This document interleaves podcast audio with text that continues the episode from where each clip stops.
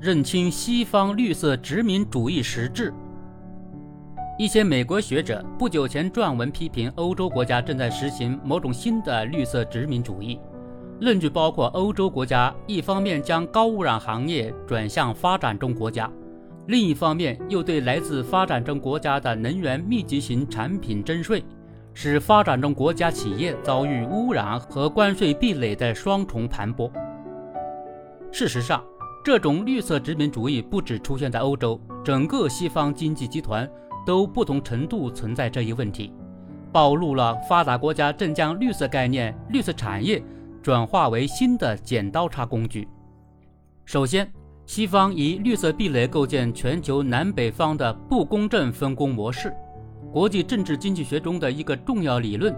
就是对南北方国家间国际分工及国际经济秩序不平等进行深刻批判的中心外围体系论。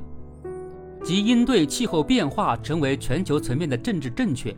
西方国家对于发展中国家的分配优势，正在从工业国面向农业国的优势，转变成以产业外包和分工构成的价值链地位差异带来的优势。在这一体系中，发达国家占据产业体系中的研发、创新、品牌设计、知识产权、市场、关键核心技术等高端环节。而发展中国家只能在外包中承接高污染、粗加工、资源劳动环境密集型的脏活累活。其次，以绿色旗号赚取贸易规则优势。随着全球化数十年来东西方经济实力对比此消彼长，西方虽坐拥分工优势，仍难解焦虑，仍希望以新的话术和框架重构贸易规则。从而获取优势倾斜以达到的再平衡的目的。于是，不仅欧盟以所谓碳泄漏为由头发起碳边界调节机制，美国国会部分民主党也在规划美国版的碳关税规则。另外，近年来发达国家在自贸协定谈判中经常提及的环境标准。即是通过产品标准围堵对发展中国家的部分商品设卡制限，例如多年来欧盟与南共识的自贸协定谈判迟迟不能得到批准，很大程度上就是欧盟提出的环境条款对拉美国家的诸多农产品和工业制成品出口形成极为不利的苛刻条件。再者，西方以供应链韧性合作框定发展中国家产业链地位。随着清洁能源、数字技术等行业的兴起，以及对关键原材料和矿产需求的爆炸式增长，希望继续主导上述高端产业的西方国家，对于原材料供应稳定产生巨大焦虑，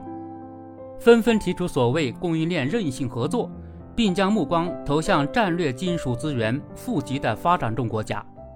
然而，在冠冕堂皇的所谓合作和伙伴关系背后，西方实际的算盘却是通过其强大的跨国公司，获得发展中国家矿产资源的开采权，并将精加工及生产高端产品的产业链牢牢把握在自己手中。虽然西方国家通过经济行为获取发展中国家资源权利，但他们将后者绑在原料供应地地位的本质。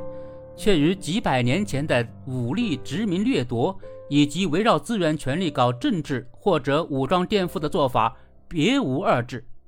事实上，从印尼到智利等发展中国家纷纷提出保护本国战略资源的主张，虽被西方舆论扣上资源民族主义的帽子，但这些呼声表明了发展中国家普遍希望借助全球绿色化转型浪潮，谋取工业化发展机遇。进而为本国经济换挡升级提供动力。总的来看，西方国家绿色殖民主义陷阱将给发展中国家的正当发展权益带来较大挑战。诚然，努力推进低碳和绿色发展，积极应对气候变化是全球各国携手合作的应有之义。但唯有相互尊重发展权益，真正构建共同但有区别的气候责任。才能在绿色话语下迎来国际治理和国际经济秩序的公平正义。